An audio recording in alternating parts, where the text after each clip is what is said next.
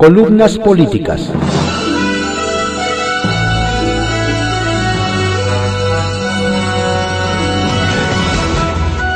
Continuamos con la audiosíntesis informativa de Adrián Ojeda Román, correspondiente a hoy, viernes 7 de mayo de 2021. Vamos a dar lectura a algunas columnas políticas que se publican en periódicos de circulación nacional. Arsenal, por Francisco Garfias, que se publica en el periódico Excelsior. Política carroñera. Ahora que ya son gobierno, los morenos no quieren ni oír hablar de la creación de una comisión legislativa que dé seguimiento a las investigaciones de la tragedia de la línea 12 del metro. No les conviene, menos a un mes de las elecciones. Es política carroñera, gritaron casi a coro en la sesión de la comisión permanente. La votaron en contra junto con sus rémoras. Se erigieron, eso sí, en improvisado jurado, señalaron públicamente al senador Miguel Mancera como potencial responsable de las fallas de la fatídica línea que se construyó en tiempos de Marcelo Ebrard como jefe de gobierno. El partido oficial y sus rémoras en el Congreso basan sus especulaciones en una supuesta omisión del anterior jefe de gobierno frente a los potenciales daños causados a la estructura de esa línea durante los sismos de septiembre de 2017. Los primeros señalamientos sobre las fallas en la parte elevada de la línea ocurrieron después del sismo de 2017, cuando Mancera era jefe de gobierno, destacó la senadora guinda, Berta Carabeo. En eso se basó para presentar un punto de acuerdo en el que exige al ex jefe de gobierno y a su exdirector del metro, Jorge Gaviño, presenten un informe detallado sobre la situación de la línea 12 después de los temblores de 2017. A ella, como a los otros morenos, se les hizo fácil exonerar de cualquier responsabilidad a Ebrard y a Claudia Sheinbaum.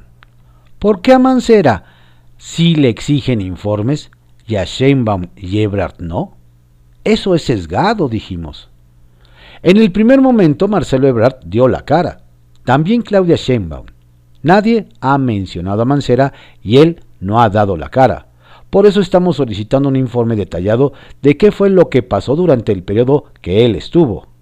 A lo mejor allí se dio esa fisura y con el tiempo se fue abriendo, repuso Carabeo. Fue ella la que también nos respondió las siguientes preguntas. ¿Por qué el presidente López Obrador se tardó más de ocho horas y media en reaccionar a la tragedia? ¿Por qué no se presentó en el lugar? ¿Por qué no hizo un recorrido por los hospitales para dar palabras de aliento a, a las víctimas? Juzgue su respuesta. No se trata de hacer proselitismo de una tragedia como la que se dio.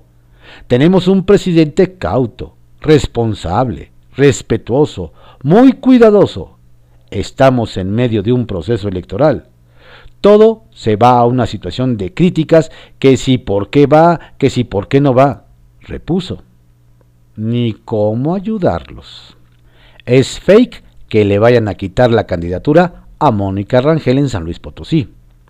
Es volada de un consejero electoral, José Roberto Ruiz Aldaña, muy cercano a Morena y a Mario Delgado, nos dicen fuentes vinculadas al INE. Resulta que el pasado miércoles el citado consejero le filtró al presidente de Morena un borrador que aún no había sido votado por los otros consejeros. De allí se agarró Delgado para volver a agredir al INE. Mañana el INE puede dar otro golpe a nuestro movimiento quitando a Mónica Rangel en San Luis Potosí. Hacemos un llamado a la imparcialidad es increíble que a dos meses de campaña y cuatro semanas de las elecciones pretendan retirar candidaturas, escribió en Twitter. Morena gobierna la Ciudad de México. Tiene mayoría en el Congreso. En las elecciones de 2018 arrasó en 11 de las 16 alcaldías. Las encuestas adelantan que ese mapa va a cambiar en las elecciones de junio. La encuestadora EGNOL, que dirige Heidi Osuna, presentó ayer una medición en seis alcaldías capitalinas. En cuatro va adelante Morena. Dolores Padierna está adelante en Cuauhtémoc, Eduardo Santillán en Álvaro Obregón, Patricia Ortiz en la Magdalena Contreras y Vidal Llerenas en Azcapotzalco. Santiago Tahuada del PAN adelanta en Benito Juárez y Mauricio Tabe en Miguel Hidalgo. En cuanto a las elecciones para diputados, el Distrito 10 es de los más disputados. Margarita Zavala del PAN, PRI y PRD adelanta por nueve puntos a Javier Hidalgo de la coalición Juntos Haremos Historia. En tercer lugar va Salomón Cherstorivsky de MC. El desaforado gobernador de Tamaulipas, Francisco García Cabeza de Vaca, participó ayer en la reunión virtual de la CONAGO con miembros del gabinete. La encabezó Olga Sánchez Cordero, titular de la CEGOP. Participaron Delfina Gómez de la CEP y Luisa María Alcalde de la Secretaría del Trabajo y Previsión Social. Delfina detalló el plan de regreso a clases. La idea es que 15 días después de la vacunación de los maestros, los alumnos regresen a las aulas siguiendo protocolos en cada entidad federativa. El outsourcing fue tema de Luisa María. El 22 de mayo se emitirán los lineamientos con los que van a operar empresas y gobiernos. Y para el 1 de agosto inicien los efectos fiscales de la reforma. Capital Político por Adrián Rueda, que se publica en el periódico Excelsior. Encubre Morena a los suyos por línea 12. Por instrucciones de arriba, legisladores de Morena cerraron filas para proteger a los funcionarios de la 4T que, de alguna manera, pudieran estar implicados en el fatídico accidente de la línea 12 del metro que dejó 25 muertos y 70 heridos. Tanto en el Congreso Federal como en el local, la mayoría morenista y sus rémoras del PT, Verde y PES se negaron a pedir la comparecencia del canciller Marcelo Ebrard, constructor de la llamada Línea Dorada, y de Florencia Serranía, directora del metro. Los legisladores del bando oficialista llamaron carroñeros a los de la oposición quienes además de exigir esas comparecencias, propusieron una comisión especial para dar seguimiento a las investigaciones sobre el fatal accidente en Tláhuac. Atrás quedaron los tiempos en que los morenos eran oposición y no solo exigían el cese de funcionarios por hechos como la desaparición de los 43 normalistas o los dos muertos por el socavón de libramiento en Cuernavaca, sino cárcel para los responsables. En esos tiempos no eran carroñeros, sino justicieros. Pero como hoy son gobierno y quienes construyeron la línea 12 esta de la 4T, buscan a toda costa protegerlos, sobre todo por la cercanía del proceso electoral, sin importar ni las víctimas ni sus familiares. Los morenos han quedado entrampados en sus propios argumentos para tratar de culpar del, fatal accidente a las anteriores administraciones corruptas, pues si eso hiciera, Claudia Sheinbaum estaría embarrando a Ebrard. Igual y no le disgustaría darle un raspón a su rival rumbo a 2024. Otros morenos han querido salpicar a Miguel Ángel Mancera, pues dicen que como jefe de gobierno dio el visto bueno sobre las condiciones en que recibía la línea 12, por lo que en adelante fue su responsabilidad mantenerla. Ya han querido también meter en el ajo al exdirector del metro Jorge Gaviño, porque en su tiempo dijo que hizo una revisión y reparación de algunos tramos de esa línea. Flaco favor le harían al gobierno capitalino con esos argumentos, pues Sheinbaum también firmó de recibido el sistema de transporte colectivo. Y no solo eso, declaró que hace un año hizo una revisión a fondo de la obra y que le dan mantenimiento todos los días. En síntesis, la obra la construyó Marcelo. Mancera y Claudia la han administrado. Pero mientras el periodista paró casi un año su funcionamiento ante el peligro de un accidente por los errores de construcción a la actual jefa de gobierno se le cayó un tren, causando una tragedia. A Morena ¿no le parece importante que las autoridades den un informe de cara a la ciudadanía y que Serranía explique por qué dejó al metro más de un año sin titular en la subdirección de mantenimiento? No le importa lo que piensen los deudos de las víctimas o los millones de usuarios del servicio que a diario lo usan sin saber si habrá un incendio, un derrumbe o una inundación o un alcance entre trenes?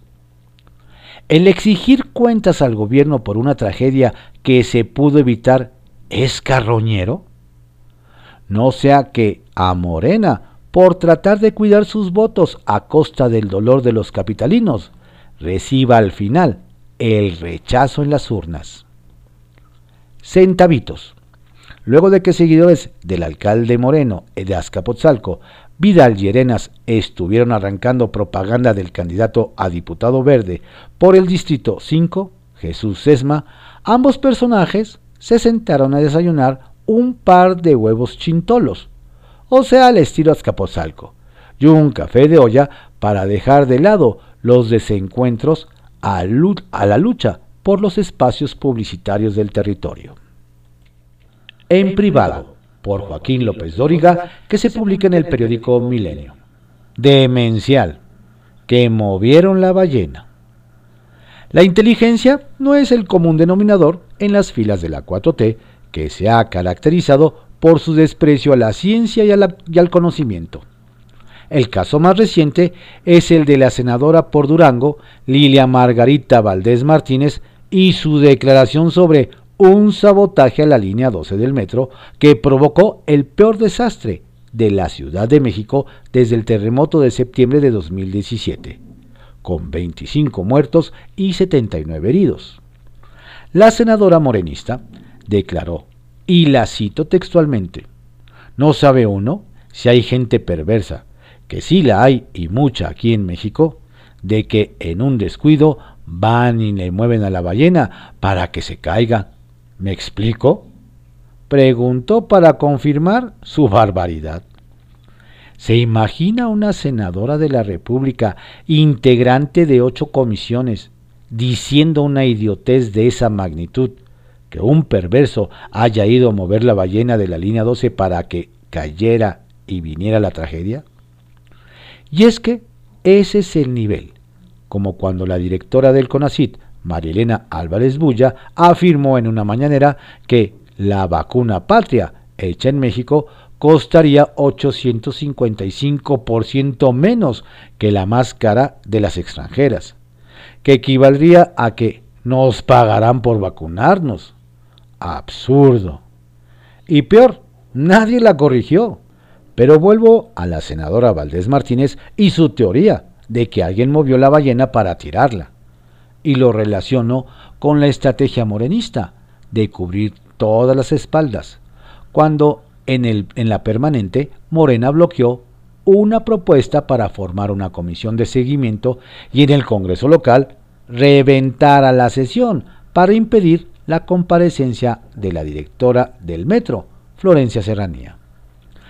Tengo claro que la tragedia no fue provocada, pero ese blindaje tan a ultranza como irracional parece obedecer una orden de gobierno donde no quieren que se ventile el caso ni con el pétalo de un citatorio o comisión legislativa. No vaya a ser a la tragedia el error. Retales. 1. Visita. Sorprendió la visita del presidente de la Corte, Arturo Saldívar, ayer a Palacio Nacional. Bajó de su oficina, cruzó Corregidora, entró a Palacio, subió al primer piso y entró al despacho presidencial y desayunó con Andrés Manuel López Obrador. Luego se fue a presidir el Pleno. 2. Golpe en la 4T se repite cada vez más el tema del golpe, golpe de Estado. Lo han dicho sus corifeos e intelectuales, y ayer el propio presidente López Obrador, al anunciar que presentaría una queja ante el gobierno de Estados Unidos por financiamiento a México, a mexicanos contra la corrupción, que sostuvo es una organización golpista. Qué grave que al estilo Chávez, Maduro, el golpe se convierta en recurrente discurso oficial. Y 3. Contagio. Santiago Nieto, titular de la UIF, cayó contagiado por el virus del COVID-19. Está asintomático, pero tiene que cumplir el protocolo sanitario. Para preocupación de muchos que vieron una tregua, Nieto seguirá operando. Historias de reportero por Carlos Dore de Mola que se publica en el periódico El Universal. ¿Qué quiere el presidente con el ejército? En la escala de prioridades que exhibe en sus apariciones públicas, el presidente de México no está luchando contra la pobreza, la desigualdad, la injusticia ni la corrupción.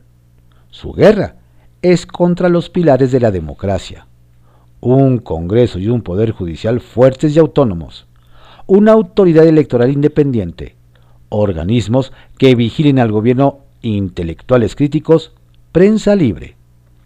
El objetivo es la incesante acumulación del poder, el poder omnímodo. Queda, sin embargo, una variable, el ejército. Ante el embate contra la democracia y el orden constitucional en el que se ha enrachado el presidente López? A última fecha, hay que hacerse la pregunta de nuevo. ¿Qué quiere el presidente con el ejército? La institución del ejército con tradición apartidista aparece como una variable fundamental en el ajedrez del poder. ¿Quiere el presidente a punta de obras y dinero modificar esa esencia apartidista de las Fuerzas Armadas mexicanas? ese ejército surgido de la posrevolución se ha mantenido fuera del juego electoral, de las agendas partidistas y de los vaivenes seccionales desde que el presidente Lázaro Cárdenas lo sacó de la grilla. Es muy claro que el presidente López Obrador está consintiendo a los militares con obras y presupuesto y ya hemos oído discurso de la cúpula castrense apoyando la transformación. En este contexto, en caso de que el régimen obradorista decida avanzar en su ruta de ruptura del orden constitucional, ¿qué papel va a jugar el ejército? Ojalá ninguno. Ojalá los mismos desde Palacio no cambien la históricamente consistente política de un ejército que no se ha dejado llevar por tentaciones golpistas ni de quebranto contra la Carta Magna. Mucho de este frenesí presidencial para atacar a la democracia y a la Constitución está dando a la elección del primer domingo de junio. Falta menos de un mes. Detrás de la narrativa épica en la que él es el héroe, es narrativa del pleito eterno, la victimización constante de los distractores interminables, queda la realidad de un gobierno incapaz de presumir resultados tangibles, medibles y ahora radiografiado en su eficiencia y la falta de sensibilidad tras el derrumbe del metro en la Ciudad de México. Por eso, López Obrador se instala en la politiquería en la campaña electoral. Denuncia las trampas electorales de la oposición desde el poderoso púlpito de la mañanera, pero omite presentar en su pantalla las fotos y videos de los operadores de Morena, comprando votos y con programas sociales y vacunas. AMLO está metido de lleno a la campaña de junio y al hacerlo ha tropezado con su propia historia. Por decir en plena campaña de 2006 que era tiempo de cambiar de jinete pero no de caballo. Al entonces presidente Fox lo llamó traidor a la democracia. ¿Cómo se llamaría a sí mismo con lo que dice a diario en la actual contienda? Sacia morbos. Cuentan que el moche de moda se pide a favor del deporte favorito a cambio de contratos en el tren favorito. Estrictamente personal, por Raimundo Riva Palacio que se publica en el periódico El Financiero. El reality de Samuel. La mejor campaña de todas probablemente sea la de Samuel García para la gubernatura de Nuevo León. No es una campaña, sino un reality show, diseñado por Pedro Torres, un productor de televisión prolífico y exitoso que produjo Big Brother, el taquillero programa que por años transmitió Televisa.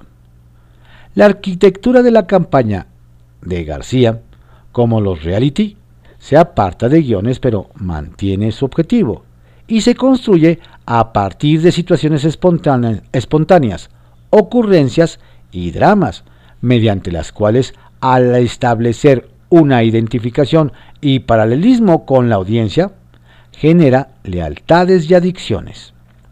Torres dejó de colaborar con García antes de que iniciaran las campañas, pero el candidato de Movimiento Ciudadano mantuvo la línea fijada y no la ha variado.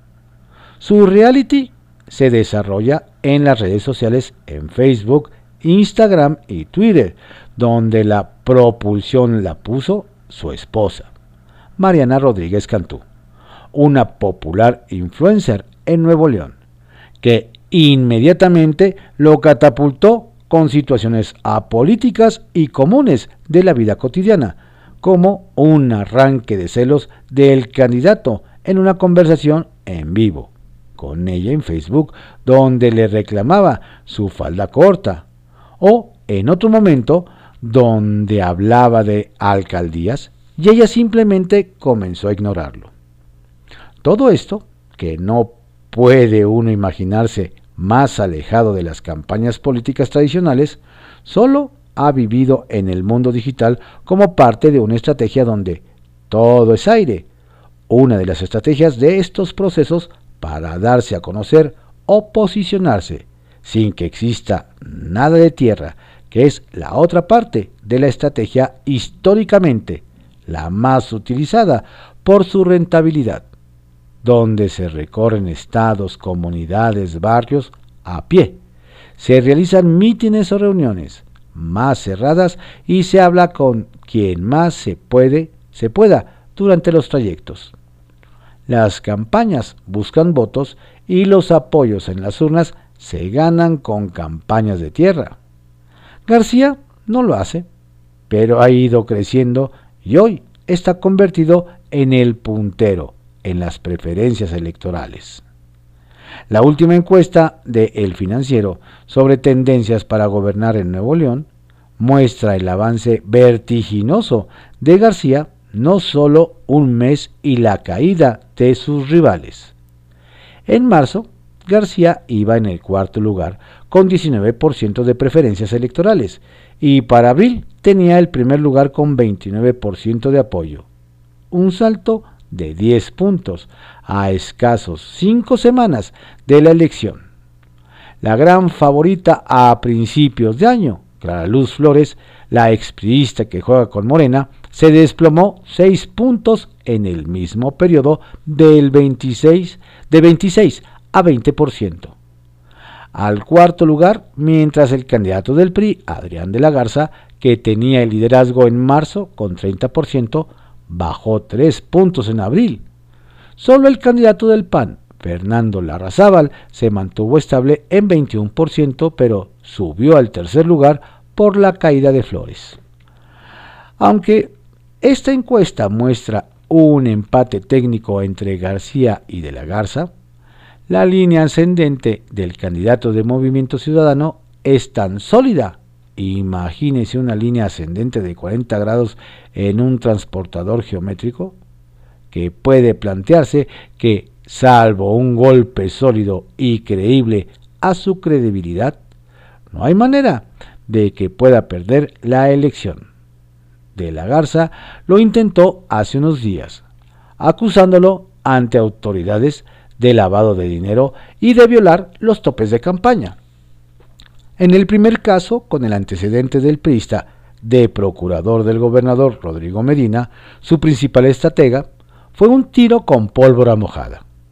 El segundo caso tendría que ser discutido en los órganos electorales. García cuenta con el creciente apoyo de los neoloneses, donde un grupo de la sociedad se identifica con él y con su esposa, en un contexto cultural aspiracional que fue bien diagnosticado en el diseño de la campaña electoral como si fuera un reality show, que ha sido acompañada por otro tipo de apoyo político, mientras el candidato se divierte, mientras gana respaldo entre el electorado, el gobernador Jaime Rodríguez trabaja a su favor con distintos grupos de poder en el Estado, y Luis Donaldo Colosio, que compite por la alcaldía de Monterrey y con Movimiento Ciudadano. Le ayuda a articular apoyos en sectores políticos tradicionales. Y así continúa el columnista Raimundo Riva Palacio. Estas fueron algunas columnas políticas que se publican en periódicos de circulación nacional en la audiosíntesis informativa de Adrián Ojeda Román correspondiente a hoy viernes 7 de mayo de 2021. Tenga usted un excelente viernes. Por favor, cuídese mucho, no baje la guardia. La pandemia sigue. Y no olvide que la audiosíntesis informativa y música con grilla la puede escuchar a través de los podcasts que están en Amazon Music, en Spotify, en Deezer, entre otras plataformas búsquelo como Audiosíntesis Informativa y o Adrián Ojeda Castilla. Tenga usted un excelente fin de semana.